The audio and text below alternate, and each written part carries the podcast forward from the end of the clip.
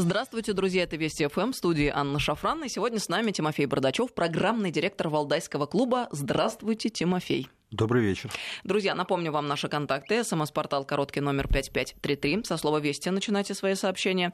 WhatsApp Viber плюс 7903 170 6363. Сюда можно писать бесплатно. Ну и, конечно же, обязательно подписывайтесь на телеграм-канал нашей радиостанции. Он называется «Вести ФМ плюс», латиницей в одно слово. У Тимофея телеграм-канал пока нет, мы ждем. Ну а пока ждем, подписывайтесь на мой канал. Он называется «Шафран». По-русски можно эм, написать в поисковой строчке и найти. Подписывайтесь, друзья. Будем вместе 24 часа в сутки. Итак, Тимофей, Германия переживает тяжелейший кризис, ну, собственно, уже не первый день а, который, как э, предполагают некоторые, может привести к распуску правительства Ангелы Меркель и досрочным парламентским выборам. 10 э, февраля преемница Меркель на посту лидера Христианско-демократического союза. Э, девушка со сложно выговариваемым именем, ее вообще немцы зовут АКК, э, потому что им тоже непросто, Аннигрет Крамп Каренбауэр а, неожиданно объявила о своей отставке и нежелании выдвигать свою кандидатуру на выборах в 2021 году. А, ну и катализатором кризиса внутри одной из ведущих в общем, политических сил Германии стали выборы премьер-министра федеральной земли Тюрингия. На них а, кандидата от Свободно-демократической партии поддержали одновременно и члены ХДС и, ну, как считают, праворадикалы, их так называют, многие, альтернатива для Германии. Ну и, собственно говоря, э, интересно закручивается интрига. Альтернатива для Германии вообще э, до последнего времени там некоторыми считалась нерукопожатной партией, и какие-то союзы с ними считались э, не особо приемлемыми, а тут вдруг все начинает меняться. А как вы считаете, насколько это может быть устойчивая тенденция? А я думаю, что в случае с Германией э, это устойчиво. А что вы имеете в виду? Распад правительства или союз с правыми? А и то, и то. И то, и другое. А, ну, в, если говорить о Германии вообще, то вот эта агония правительства Меркель продолжается уже с сентября 2017 года когда были выборы в Бундестаг, после которых несколько месяцев э, Германия не могла сформировать правительство. А, по той простой причине, что никто э, из серьезных людей не хотел с Меркель связываться, понимая, что они все равно станут в таком случае расходной картой в ее политических играх, а сама Меркель упорно не желала и не желает уходить с должности федерального канцлера, на которой она явно уже пересидела не только срок годности своей политики, но, наверное, срок а, годности себя как немецкого руководителя. И, естественно, эта агония, она все больше способствует а, вот этой политической неопределенности и э, такого рода инциденты, как, который произошел в Тюрингии, когда правящая, центристская вроде бы, консервативная партия Христианско-демократический союз проголосовала солидарно с теми, кого она еще два года назад называла э, очень плохими словами и сравнивала с очень плохими деятелями немецкой истории. Это показатель того, что немецкая политическая система постепенно, но довольно резво вползает в такую в полосу серьезной нестабильности. Но им э, ХДС удастся выбраться из этого э, кризиса без потерь или без потерь уже в любом случае не получится? Или вообще вопрос стоит радикально, быть или не быть? Ну, э, на, ответить на вопрос, быть или не быть, Христианско-демократический союз сможет в той степени, в которой он сможет ответить на требования избирателей. А явно, что правые, вот, альтернативы для Германии, они перехватывают повестку на волне недовольства миграционной политикой Ангелы Меркель и э, прочих издержек европейской интеграции, и вот попыток Меркель быть лидером Европы.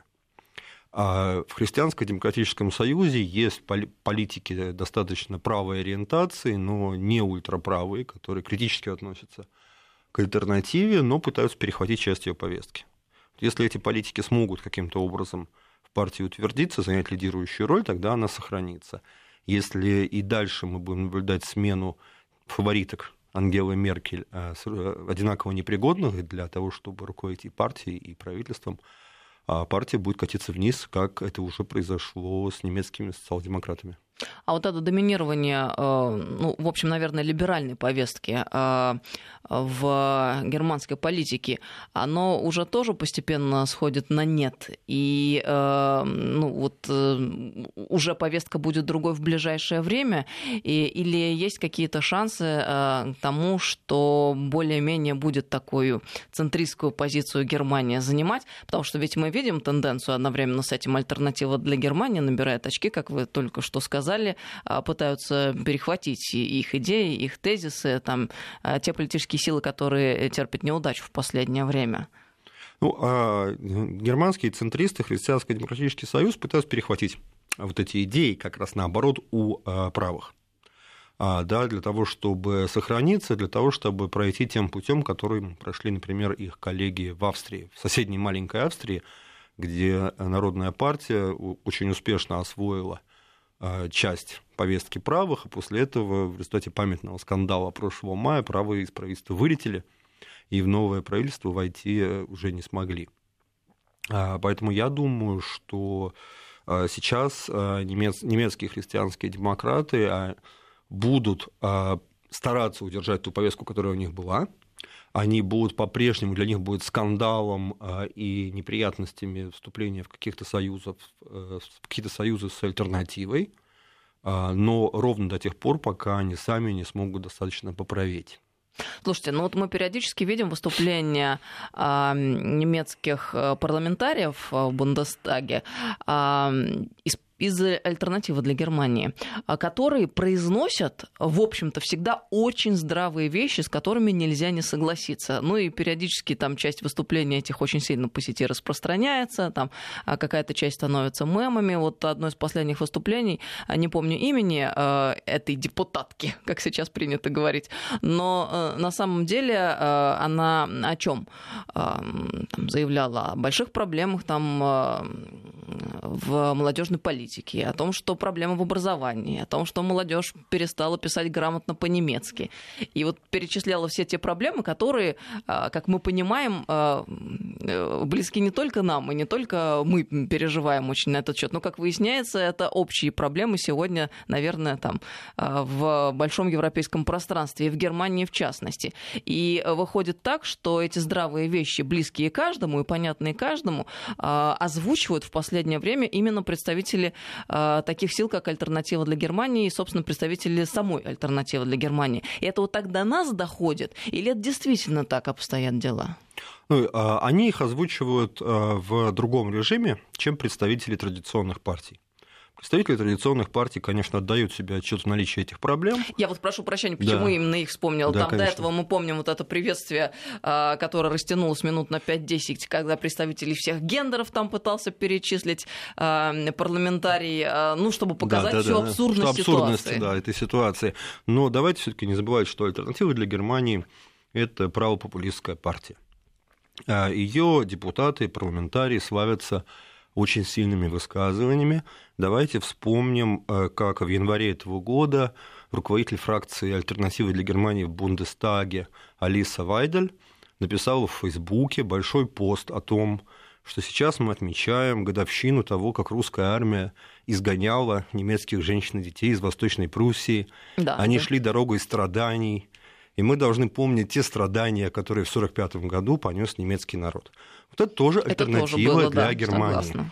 Помимо правильных речей про сохранение языка, образования и всего остального, мы не должны забывать, с кем мы имеем дело. Это люди, которые пишут такие вещи, находясь на должности руководителя фракции партии в Бундестаге. Кстати, обращ... хотел бы обратить ваше внимание, что я для интереса зашел на ее страницу в Фейсбуке, и среди э, нескольких сотен тысяч посмотревших и отметивших эту публикацию, я был первым, кто поставил отметку «не нравится». Серьезно? Да. А я потом читала, что... Моя отметка была первая отметка. Потом много она трус... комментариев да. появилось, которые ее осуждали. Потом она трусливо стерла эту публикацию. Что еще, а, то есть, еще когда больше. критическое количество появилось. То есть, когда критическое количество, видимо, появилось, через недельку она трусливо эту публикацию со своей страницы в Фейсбуке удалила. Такой интересный момент. Вот с кем мы имеем дело, да, и вот это альтернатива той Европе, которая нас раздражает и которая раздражает уже европейского избирателя. Мы об этом должны помнить, критически оценивая тех людей, с которыми мы имеем дело в Европе сейчас, то есть таких людей, как Меркель и всех остальных. Да, посмотрим, что у них получится, насколько германские центристы поправеют и смогут стать цивилизованными, но более правыми, более национально ориентированными. А может ли быть такое, что они э, возьмут, э, э, найдут в себе силы и выгонят всех мигрантов и радикально вообще изменят ситуацию? Ну, кто же им позволит выгнать всех мигрантов? Все-таки мигранты и вообще иностранцы – это хорошая, дешевая рабочая сила. Да, но только не всегда получается сделать так, чтобы эта рабочая сила, предполагаемая, действительно работала, работала и создавала работала. какой-то прибавочный продукт. Ну, ну, естественно, мы же с вами знаем о тех, кто не работает, а о тех, кто работает, мы не знаем. Да? Мы же не читаем в газетах о поколениях турецких иммигрантов, которые живут в Германии. Да, но это все-таки разные мигранты, Не получая гражданство да, и работают на немецкую экономику. А вообще идея открыть э, границы Германии для мигрантов – была в значительной степени спровоцирована немецкими корпорациями, которым до смерти надоели немецкие профсоюзы, и которые рассчитывают в более долгосрочной перспективе получить себе дешевую рабочую силу вот этих самых иностранцев. И эти немецкие корпорации, они объясняют госпоже Меркель, что им, собственно, надо, да, и что им не надо. И они сейчас вот крепко задумались, какой должна быть следующая политическая генерация в Германии для того, чтобы а, их интересы там 100-150-летние выдержки э, сохранились э, неприкосновенными. Ну, вообще, это довольно странно, честно говоря, такое решение, которое было принято не только в Германии, но и во многих европейских странах э, в целом относительно решения демографического вопроса.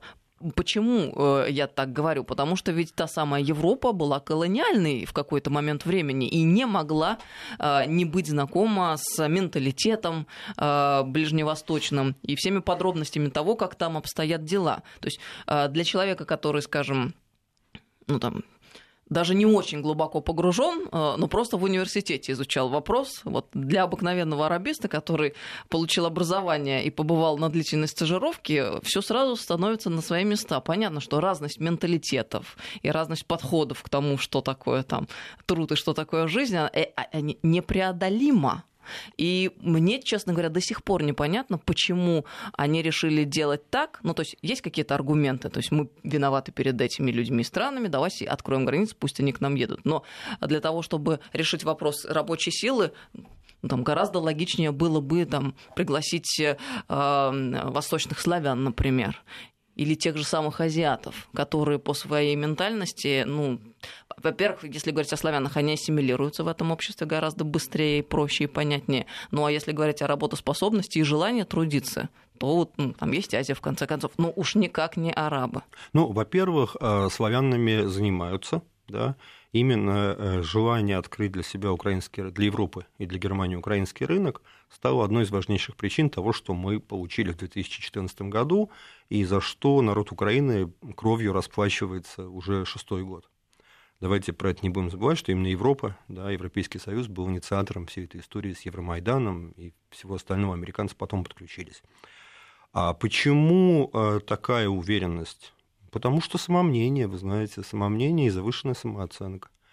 А средний европеец и среднеевропейский политик достаточно высокомерно относятся к жителям Азии, Африки, Ближнего Востока и совершенно уверен, что могущественная европейская культура сможет перемолоть и подстроить европейская под себя. административная система, да, европейская политическая система, европейская, если хотите, полицейская система сможет в итоге этих людей тем или иным образом, если не интегрировать, то контролировать. Слушайте, я думаю, Тимофей, что вопрос просто в завышенной самооценке. Действительно, я вот с вами вот тут, пожалуй, соглашусь, потому что я сначала, так, слушая вас, думаю, ну как же так? То есть действительно ты можешь быть до такой степени пленником своих иллюзий, что совершать ошибку за ошибкой. Но я вспоминаю одну из своих поездок э, в Брюссель а, по приглашению, собственно, там, посольства Европейского Союза. Помню беседу с одной из чиновниц брюссельских а, именно по поводу э, миграционного вопроса. Она мне абсолютно искренне очень долго объясняла,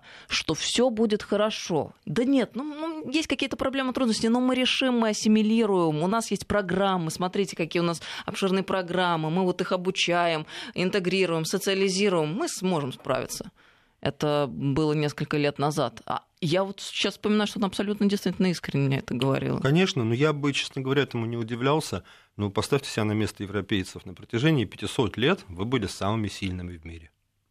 Весь мир читает книги на ваших языках, на английском, на французском, на немецком. Весь мир ездит на ваших автомобилях. А в течение там, до появления России как серьезного игрока и США ваши пушки открывали вам торговлю с любой страной. Великий Китай заставили а, употреблять опиум в неограниченных количествах для того, чтобы сохранить, поддержать свою торговлю. Да? 500 а лет силового доминирования в мире, согласитесь, это формирует характер. Э, да, но э, в какой-то момент э, это перестает быть характером, а это становится атовизмом. Но это поздно тогда уже. Но мне кажется, такое это, случается. Ну, выходит, это именно тот самый момент. Такое случается, да. С Римской империей такое случилось в свое время. Это, это история цивилизации рождаются, достигают своего могущества, потом исчезают и понимают то, что они на пути к исчезновению только тогда, когда уже поздно. А, а есть вообще, в принципе, в Германии сегодня запрос на лидерство в Европейском Союзе? А, я думаю, нет. Я думаю, что немцы уже устали от этого. А, Все-таки при Ангеле Меркель они попробовали это сделать, и они пересидели в качестве лидеров. То есть они реально стали играть лидеров э, в конце 2000-х годов, с начала финансового кризиса, кризиса зоны евро. И вот за эти 10 лет они свой потенциал полностью исчерпали, они получили глубокие внутренние проблемы. И не только Меркель пересидела в должности руководителя Германии, но и Германия пересидела в должности главной страны Европы. И что, выходит, э, Макрон получится? Осуществить ну, мы, мы, мы верим в Макрона. мы, мы верим в Макрона, потому что он, он очень живой человек, и он адекватно оценивает место Европы в мире, и он адекватно оценивает, оценивает то, что Европу спасет не вот такое занудное нравоучение в отношении остальных, а более-менее гибкая дипломатическая игра с пониманием того, что у других людей есть свои представления о ценностях. А какое оно место Европы в мире, э, которое, о котором адекватное представление имеет Макрон? Ну, Европа никогда не будет э, великим игроком уже. Э, но Европа имеет серьезные экономические и технологические преимущества над большинством других регионов, наверное, за исключением США. А, которые она может использовать для того, чтобы с ней по меньшей мере считались. Но проблема-то и состоит, вот мы несколько минут об этом назад говорили, что для того, чтобы эти преимущества реализовать, европейцам нужно немножко скорректировать свою самооценку. То есть сделать то, что вот сделали, например, а, мы, россияне, после катастрофы 91 года и сейчас. Да, немножко свою самооценку так поубавить, я бы сказал поубавить. Получится мне кажется, ли? мне кажется, наоборот, после Получится 90-х... Ли у европейцев это, когда я не знаю. мы полностью отдали свою страну на растерзание и продали себя, и себя потеряли одновременно с этим, а вот э, прошедшие годы привели, да, к переоценке, но вовсе не к тому, что мы поубавили э, свои амбиции. Наоборот, мне кажется, особенно после Мюнхенской речи Путина, э, Россия сегодня и сейчас осознала себя совершенно иначе в мире. В каком смысле? В том смысле, что именно мы сегодня обладаем э, силой, влиянием, авторитетом и суверенитетом э, действительным. Да. Как это вы так странно? Но, а, но при этом... Какая где-то наша самооценка как-то по, ну, то есть по, а, поубавилась, я вас а я, а, я, а, я вам, а я вам с удовольствием вы. объясню. Мы перестали Наоборот, учить... мы встали с мы, мы перестали учить других жизни. А когда мы учили других жизни? А, при Советском Союзе. А, ну это уже другой да. вопрос. Это дело давно вот у, у нас дней. был такой славный исторический период, когда наши ресурсы были настолько велики, что мы могли предлагать другим способ жить лучше, с нашей точки зрения. Да? А сейчас мы этого не делаем. Наши ресурсы идут на то, чтобы, как вы совершенно правильно сказали, обеспечивать свой суверенитет и свое право решать, как мы будем жить. Вот. А мы сейчас совершенно иначе выстраиваем, например, разговор со своими ближайшими соседями. Тот же самый Евразийский экономический союз, да, Россия, Казахстан, Беларусь. Это было в российской истории такое представить было невозможно. Мы устраиваем, обустраиваем отношения с нашими соседями на основе взаимной выгоды, а не на основе того, что мы априорно считаем себя лучше других. Вот европейцы пока априорно считают себя лучше других. 553320 это наша самоспортала. WhatsApp, Viber, плюс 7903 176 363. Сюда бесплатно можно писать. Подписывайтесь на телеграм-канал нашей радиостанции Вести ФМ+. Эм Мой канал называется «Шафран» по-русски. А, продолжим через несколько минут. С нами сегодня Тимофей Бардачев, программный директор Валдайского клуба. Добрый вечер, друзья. Мы продолжаем беседу. С нами Тимофей Бардачев, программный директор Валдайского клуба. Тимофей, перед уходом на новости мы с вами остановились э, на мысли о том, как ощущают себя, скажем, Россия и отдельные европейские э, страны в окружающем пространстве. Вы сказали о том, что мы переоценили э, вообще все то, что было э, нами сделано, точнее, все, что делалось во времена Советского Союза, и сегодня себя ведем иначе. Мол, когда-то мы пытались навязывать свои ценности, идеи, предлагать, а, а сегодня занимаемся тем, что прежде всего обеспечиваем свой собственный университет и уже на взаимовыгодных началах сотрудничаем, например, со странами э, Евразес. А вот так ли это действительно? Потому что складывается и такое ощущение в частности. Эти страны, а, члены Евразес, в общем-то, так или иначе от нас-то получают, наверное, все, что хотят. А получаем ли от них э, то, что мы должны были бы получать? Ну, скажем, вот во всех ли этих странах э, ситуация нормально обстоит там, с русским языком, с изучением русского языка, там, с э, русскими э, нашими бывшими соотечественниками и так далее и тому подобное? Вот насколько здесь паритетно все? Ну, я думаю, что если бы мы сталкивались с какими-то серьезными проблемами, связанными, например, с изучением русского языка и с присутствием русского языка и литературы в этих странах, мы бы с вами об этом знали. Я ну, как Казахстан, про вот, пожалуйста. Такого, я про такого рода эпизоды, а, которые... Вытесняют бы, русский язык вообще, в принципе. Я про это не слышал. Про то, что в Казахстане хотят перейти а, на латиницу? А, ну почему здесь русский язык? Казахстане хотят перейти на латиницу, но, но этот процесс, во-первых, отложен, а, перехода но на заморожен. латиницу, но не заморожен. А во-вторых, ну пусть переходит на латиницу, а ради вы считаете, бога. в этом нет никакой проблемы? Абсолютно. Армяне вон вообще пишут непонятными для русского человека закорючками визуально.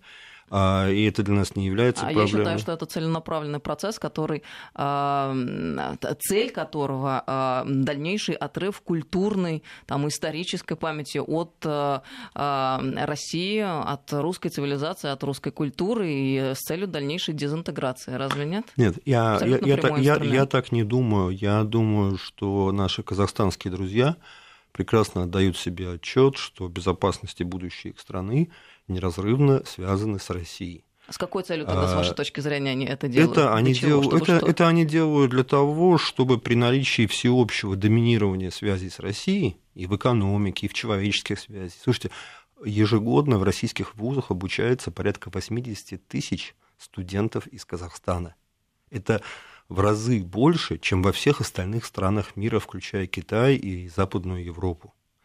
А мы все прекрасно знаем, и казахстанские руководители знают, что большинство, а, в большинстве казахстанских семей а, дома языком общения является русский, что казахская молодежь друг с другом говорит по-русски. Через 30, фактически через 30 лет после начала независимости вот этой конкретной страны. Поэтому я не думаю, что здесь мы сталкиваемся с какими-то серьезными угрозами. И вот в частности Казахстан, он демонстрирует очень высокий а, уровень близости с Россией именно на духовном, ментальном, культурном, уже не говоря про э, экономический уровень. Ну хорошо, я тогда бы вам прямую аналогию привела, вот прямо следуя вашей логике. В большинстве украинских семей люди говорят по-русски. Вместе с тем это никак не мешает дискриминировать и русский язык, а вопрос его а, обучения, ну и в принципе всех русскоговорящих. То есть фактически это пораженная в права категория населения, хоть она и составляет большинство. Разве это не абсолютно то же самое? Есть фундаментальное отличие. На Украине со времен Тараса Шевченко русофобия является национальной идеей. Но все эти государства, бывшие советские республики, они идут по пути, в общем, этнократически, построения этнократических государств. А, мы можем называть это этнократическое государство, а, там ближайший военный союзник России, Армения, да, один из двух ближайших военных, нескольких ближайших военных союзников, вообще моноэтническая страна, одна из немногих стран вот Евразии, которая является полностью моноэтнической. Это не мешает ей быть нашим другом и союзником и там находиться в успешно российской военной базе. А что касается вот непосредственно Казахстана, я думаю, что эти усилия, в частности, вот разговоры о переходе на латиницу, связаны с э, необходимостью вот в условиях полного да, взаимодействия с Россией, очень высокой степени интеграции и обмена, да, сохранять, фиксировать некие признаки казахстанской самостоятельной государственности. И я не могу их за это осудить. А, какая интересная картина наблюдается. То есть, смотрите, одна из э, главных стран мира, в общем, сверхдержава США, очень последовательно осуществляет политику своей, своего, своей культурной экспансии. А, Они очень плохие, американцы очень плохие люди. Э, финансируют многочисленные НКО, в том числе, которые там занимаются там, и культурными вопросами, там, и кино, телевидение, язык и так далее. Тем же самым занимаются и европейские страны а мы так э, э, свободно э, говорим, выходит, что ничего страшного, если вдруг наше культурное влияние в этих бывших советских республиках будет ослабевать, и если они будут дальше идти по пути укрепления вот этнократии, и если там будут отказываться от русских букв, переходить на латиницу, в этом нет никакой опасности. А почему вы считаете, что мы ничего не делаем? Мы очень много делаем. Я вот работаю, меня в университете основная работа, да, в высшей школе экономики, и я, как э, сотрудник университета, руководитель образовательной программы, знаю, что ежегодно постоянно увеличиваются квоты на обучение студентов из стран бывшего Советского Союза. Это очень правильная вещь. И вот, меня... собственно, это мы делаем, да. Мы не берем с них деньги, мы приглашаем этих ребят учиться здесь, на русском языке. Я вам привел цифру по казахстанским студентам. Да? Вообще, кстати, вот э, есть проблема в том же самом Казахстане, что университеты северной части страны испытывают проблемы с абитуриентами, потому что все ребята уезжают в Россию учиться на русском языке, потом возвращаются в Казахстан и продолжают говорить на русском языке и сохранять связи с Россией. И еще раз возвращаясь к Украине, русофобия в Казахстане да, ну, на самом деле нигде, за исключением Украины, а, не является национальной идеей. Ну, вот смотрите, по поводу студентов, которые обучаются в России, я с вами вот не могу э, прям полностью согласиться, потому что регулярно мы в наших эфирах встречаемся с Леонидом Калашниковым, председателем комитета по делам СНГ в Государственной Думе. Так вот, он очень часто и практически каждый раз рассказывает о том, что у нас беда с обучением иностранных студентов, а в том смысле, что эти цифры несопоставимы с цифрами, а, которые были во времена Советского Союза, и то влияние, которое мы тогда приобрели, оно частично сохранилось, но сходит постепенно на нет. Почему? Именно потому что, ну, и люди взрослеют, и уходит кто-то, а новых студентов в таком количестве, как были раньше, мы, к сожалению, сегодня не готовим. Это первое. Второе, никак их не ведем в в дальнейшем а, и не занимаемся а, вот установлением этих связей после того, как э, студент, заканчивая российский вуз, возвращается туда к себе. То есть у нас целенаправленная работа по этой части не идет. И э, даже если из Казахстана студенты приезжают в Россию и обучаются в России, это, конечно же, безусловно, для нас плюс и хорошо. Но а вы вот не замечаете в таком случае этих разнонаправленных тенденций, информации внутри самого Казахстана и тоже о логичности политики. Если а, студенты из Казахстана едут в Россию, на это есть запрос, и как мы предполагаем, а, там, это а, способствует там, развитию самого Казахстана, то зачем тогда ставить палки в колеса своим же собственным гражданам, будущим российским студентам, усложняя им жизнь путем того, что а, они занимаются, в общем-то, не первой важности вопросом, таким как переход на латиницу? Ну, они поэтому очень вяло им и занимаются на самом деле. И поэтому там никаких реальных э, мер для того, чтобы от России отделиться, никогда не предпринималось и не предпринимается, я думаю, не будет предприниматься. Я уже говорил, все-таки э, в Казахстане, в Белоруссии есть понимание того, что близость, географическая близость к России, особенно в случае Казахстана, да, к Сибири, к Южному Уралу, является настолько критической, что наши судьбы неразрывно связаны. Ну, мне бы очень хотелось бы испытывать точно такой же оптимизм, который испытываете вы, но если вспомнить визит Помпео, скажем, и в Казахстан в частности, то это было, ну, где-то, на мой взгляд, даже на грани, потому что, ну, очень гостеприимно его принимали и в Казахстане, и в Белоруссии той же самой. И, между прочим, десятки тысяч молодых казахстанцев прошли обучение на Западе, и программа запущена, и э, на грантах э, эм, там, я думаю, что тоже немало людей в Казахстане и американских существует. А, знаете, давайте вот мы определимся. Да? Вот американцы относятся к своим союзникам как к слугам, которым они могут указывать, что им делать, о чем говорить и с кем встречаться. Да, вы помните, как перед голосованием Генеральной Ассамблее ООН по поводу Крыма, по-моему, да, территориальной целостности Украины, американские посольства рассылали депеши в правительство всех стран с угрозами, что если вы проголосуете неправильно, мы вам ай-яй-яй что устроим. Вот Россия к своим а, друзьям и союзникам не относится как к слугам.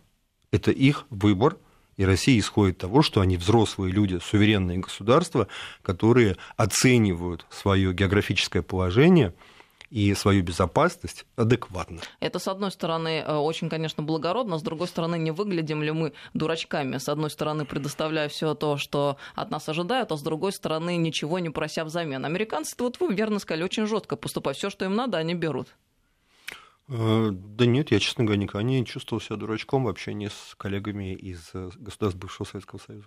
И в Беларуси тоже все в порядке, с вашей точки зрения? А про Белоруссию мне говорить сложнее, я этим направлением меньше гораздо занимаюсь. Ну, российско-белорусские отношения. У меня вот научный ассистент из Белоруссии, студент, великолепный совершенно. Ну, по одному студенту, мне кажется, сложно делать вывод. И сотрудники, у нас, и сотрудники у нас есть уроженцы, уроженцы этой прекрасной э, страны, замечательные люди. Ну хорошо, ладно. Давайте тогда переместимся с вами обратно в Европу. Тут есть очень интересный э, момент, э, связанный с ценностями. Вот смотрите, мы к чему привыкли? К тому, что э, вроде как... Э, э, ну, вот следовать традициям это несколько ретроградно и непрогрессивно. И цивилизованный мир, мол, так не поступает. Меня очень заинтересовал вот какой сюжет.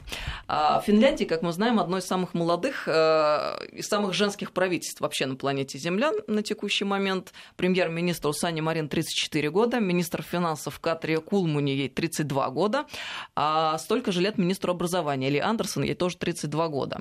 47% депутатов парламента это женщины ну, в общем-то, воплощенная э, э, мечта феминизма. Очень все прогрессивно и правильно с точки зрения там, и нашего отечественного либерала, и, в принципе, там, тех ценностей, которые Запад продвигает. Однако же, что мы узнали из э, Инстаграма Санны Марин премьер-министра Финляндии. Она тут написала недавно. Сегодня открытие весенней сессии парламента традиционно начали в кафедральном соборе, а потом продолжили в здании парламента. Хорошо, что парламент вернулся к работе. Понимаете? То есть это представьте просто, какой была бы реакция наших э, либералов, если бы вдруг там очередную сессию Государственной Думы депутаты открыли бы в храме Христа Спасителя. Просто удивительно. То есть там не возникает вообще никаких вопросов, а у нас э, э, как обстоят дела? То есть мы сами создали себе стереотипы не без помощи наших западных коллег и партнеров, и сами же стали его рабами. Ну, а тут э, возникает два вопроса. Во-первых, уважаемая э, госпожа премьер-министр не написала, чем они в соборе занимались. Я... Молебен. Молебном они Конечно, занимались? да. А, ну тогда это вообще замечательно. Э, на Финляндия, Финляндия показывает нам пример, когда можно одновременно быть очень либеральным и гибким и так далее, но при этом придерживаться неких, как мы говорим, скреп да, вот такого рода начало заседания парламента – это финляндская скрепа, и э, сейчас, после того, как в Финляндии усилились те же самые правые, там, вот эта партия «Настоящие финны», конечно, правительство с ними заигрывает, правительство заинтересовано в их поддержке. А Финляндия не является многонациональной, многорелигиозной страной, она является страной э, протестантизма, а Россия является многорелигиозной страной. И я думаю, что гораздо затруднительнее было бы нам приглашать на молебен а, многих депутатов Государственной Думы, там вот Северного Кавказа, от Поволжья, Урала, приглашать на молебен в храм Христа Спасителя, да нет, хотя они, не... может быть, и пошли. Дело совершенно не в этом на самом деле. Я же не о том, что необходимо а, открывать парламентскую сессию молебном а, в каком-либо храме, хотя на самом деле... Ничего в этом предусудительного э, нет. Да, понимаем, что у нас транслируется Априорно, Пасха, да. Э, пасхальная служба, рождественская, и это нормально, никто особенно претензий особых не предъявляет. Я к тому, что что а, мы не замечаем каких-то очень тонких и интересных деталей. То есть мы сами себе внушили, что у них там Бога нет, и что если кто-то скажет, что он есть, он тут же станет маргиналом, это все фу-фу-фу, нехорошо, плохо, и поэтому мы давайте тоже из себя будем строить таких прогрессивных и правильных. В то самое время, как у них-то с своими традициями, в общем-то, все в порядке, и ни у кого никаких вопросов не возникает. Может быть, нам все-таки в какой-то момент стоило бы как-то собраться и обратиться к себе и сбросить эти все комплексы комплексы каких-то недоевропейцев. Ну, я думаю, что мы на самом деле двигаемся по этому пути. Мы постепенно вот от этих комплексов, приобретенных в конце 80-х, и в 90-е годы избавляемся. Кстати, что касается Финляндии, вот э, вспомнил, э, да, там действительно самое молодое в Европе и одно из самых молодых в мире правительств, но я ради интереса просто посмотрел руководящий состав крупнейших финских корпораций и, или, и финских политических партий. И там везде э, доминируют, за редкими исключениями, мужчины за 55, по меньшей мере. То есть финская экономика находится в надежных руках, а, а правительство... можно дать да, поэтому правительство может, в принципе, экономика достаточно стабильна, находится в надежных руках седовласых джентльменов, и поэтому правительство может быть сколько угодно молодым. Какая пикантная да. и очень интересная деталь. Да, ну вот видите, мы как бы про это тоже не знаем, но теперь знаем. Да, э, вот полезно, что называется, э, знать и взять себе на заметочку.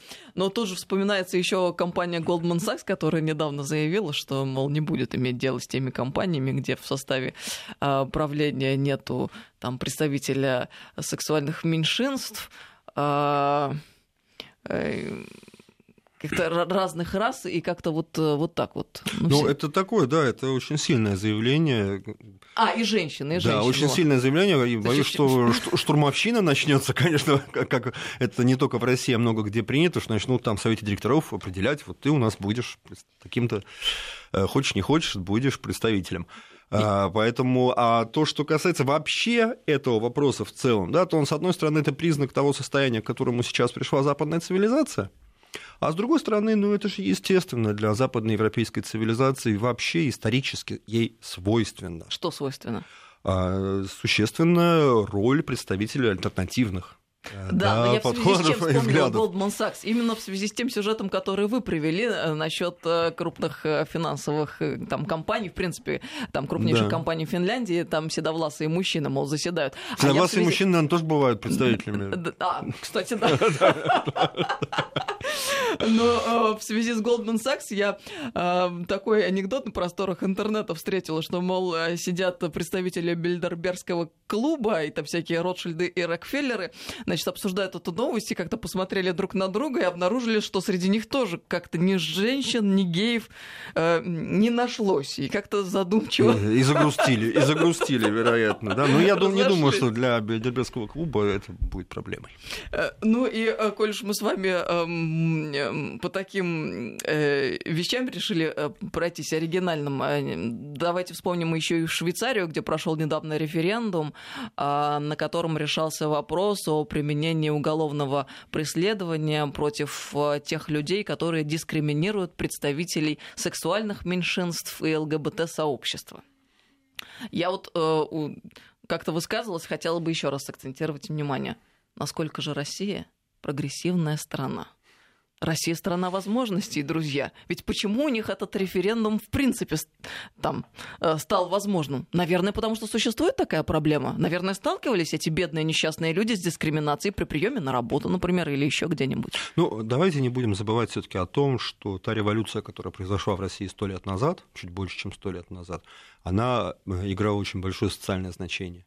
И Россия исторически за эти сто лет сформировалась как страна гораздо менее консервативная, чем большинство европейских государств. По крайней мере, вот центральной Европы. Да, там, э, в Швейцарии женщины избирательное право получили лет 30 назад, дай бог.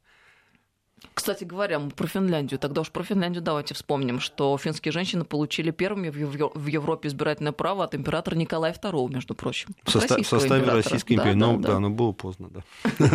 Опять же, о нашей прогрессивности, тем не менее.